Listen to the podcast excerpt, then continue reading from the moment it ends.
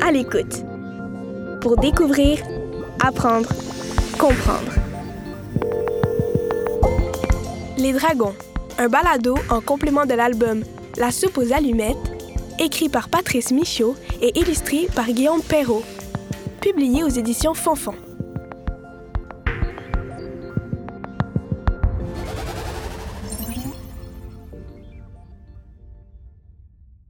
Les dragons. Tu connais ça, toi, les dragons?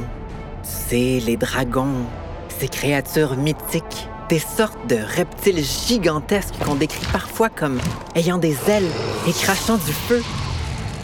Ah, j'aimerais ça, moi, avoir un dragon de compagnie. Un dragon domestique avec lequel jouer, m'envoler dans le ciel et vivre plein d'aventures. Ah, toi aussi, t'aimerais ça? Ben, chouette! On peut en parler ensemble alors? Bon, évidemment, les dragons, ça n'existe pas. Enfin, ces dragons-là, les dragons des légendes, n'existent pas. Il y a sur Terre des animaux appelés les dragons ou varans de Komodo. Ils vivent en Indonésie, en Asie du Sud-Est, sur l'île de Komodo.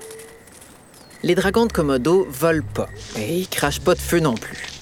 Par contre, ce sont de très, très gros lézards qui font plus de 2 mètres de long.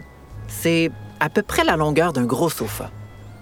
Les dragons de Komodo ont une langue fourchue avec laquelle ils détectent les odeurs. Et ils sentent terriblement mauvais. Cette odeur répugnante, c'est parce qu'ils sont des animaux charognards qui se nourrissent d'animaux morts, même s'ils disent pas non à une proie vivante. D'ailleurs, le varan, c'est assez dangereux comme animal. Ils se déplacent vite, leur mâchoire est puissante et ils sont un peu agressifs. En fait, si tu as envie d'adopter un dragon, je te déconseille vraiment le dragon de Komodo. Bon, revenons à nos moutons. Euh, nos dragons. Alors, qui sont les dragons de nos légendes? Les dragons existent dans l'imaginaire des humains depuis des milliers d'années, que ce soit en Europe, en Asie, au Moyen-Orient ou en Afrique du Nord. Mais ces légendes et la manière dont les dragons y sont représentés changent d'une région, d'une culture et d'une époque à l'autre. Par exemple, les dragons européens ont des ailes, mais les dragons asiatiques, eux, en ont pas. Et même sans ailes, ils peuvent voler. C'est magique quand même, hein? À l'inverse, plusieurs dragons d'Asie sont représentés avec une jolie barbiche sur le menton ou de longues moustaches. Mais les dragons européens n'ont pas cet attribut très élégant. Malgré leurs différences, tous ces dragons partagent des points communs. Le premier point commun, c'est que les dragons sont des créatures imaginaires. Alors, même si c'est pas possible d'en rencontrer en vrai, on peut s'amuser à les imaginer. Et c'est en utilisant notre imagination et en nous inspirant des légendes qu'on va, ensemble, donner vie à notre dragon de compagnie. Ça te tente? Ben, c'est parti! Alors, pour commencer, dans les histoires, les dragons ont toujours un corps long et sinueux qui évoque celui des serpents. Donc, pour commencer à imaginer ton dragon, tu as besoin d'un corps de serpent. Maintenant, quelle est la couleur des écailles de ton dragon? Moi, je pense que le mien serait rouge. Ensuite, les dragons sont des créatures hybrides, c'est-à-dire qu'ils sont formés à partir de plusieurs animaux. Les dragons légendaires ont souvent un corps de serpent, des pattes de tigre, des griffes d'aigle. Quand ils ont des ailes, elles sont inspirées des ailes de chauve-souris. Et pour la tête, hum, ben ça dépend des goûts. Crocodile, lion ou chien, chameau, poisson. Il y a tellement de dragons différents à travers la planète et selon les cultures. Certains ont même un visage humain.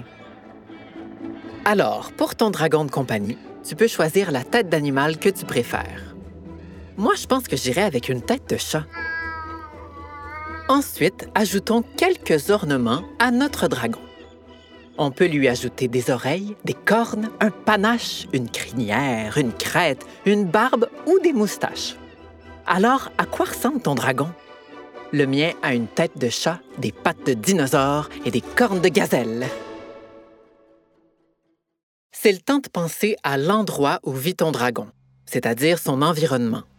Les options sont nombreuses, car vois-tu, certains dragons vivent dans le ciel, d'autres dragons marchent sur les nuages. Mais oui, pour vrai. C'est par exemple le cas de Shenlong, le dragon spirituel de la mythologie chinoise, qui commande au vent, aux tempêtes et à la pluie et qui fertilise la terre. D'autres, des dragons d'Europe surtout, apprécient davantage les grottes et les cavernes où ils gardent des trésors. Enfin, il y a les dragons qui préfèrent les cours d'eau, les lacs, les fleuves et les océans, dont ils sont les gardiens et les protecteurs.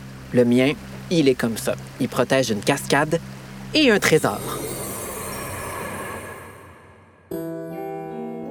Maintenant, parlons des pouvoirs surnaturels de nos dragons. Le tien, il fait quoi? Est-ce qu'il crache du feu à la manière des dragons d'Europe?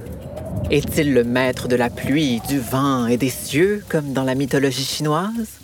Ou peut-être est-il capable de se rendre invisible en suivant le modèle d'un dragon légendaire d'Iran? Bien sûr, ton dragon pourrait tout faire à la fois. C'est ça le pouvoir de ton imagination. Nous voici arrivés à la dernière étape. Que symbolise ton dragon? Quel rôle joue-t-il dans le monde? Les dragons d'Europe, ceux qui ont des ailes et qui crachent du feu, sont des créatures féroces, des monstres endormis qui gardent jalousement des trésors. En fait, les dragons d'Europe représentent souvent le mal, l'avarice et la destruction. En Asie, par contre, les dragons sont des créatures bénéfiques et protectrices. Ils portent chance et représentent la prospérité.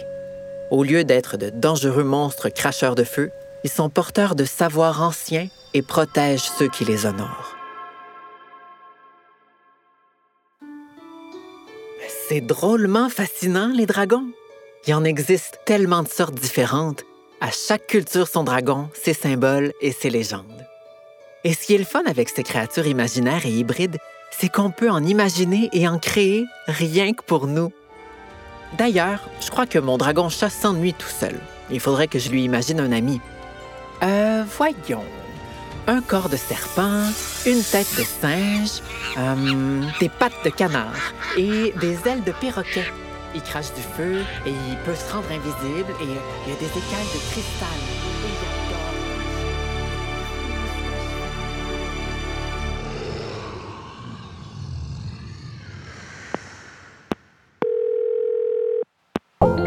À l'écoute. À l'écoute. Pour découvrir, apprendre, comprendre. Ce balado est une production La Puce à l'oreille. Le projet À l'écoute est rendu possible grâce au soutien financier du gouvernement du Québec. Un texte de Lucie Laumonier avec la voix de Pascal Drevillon.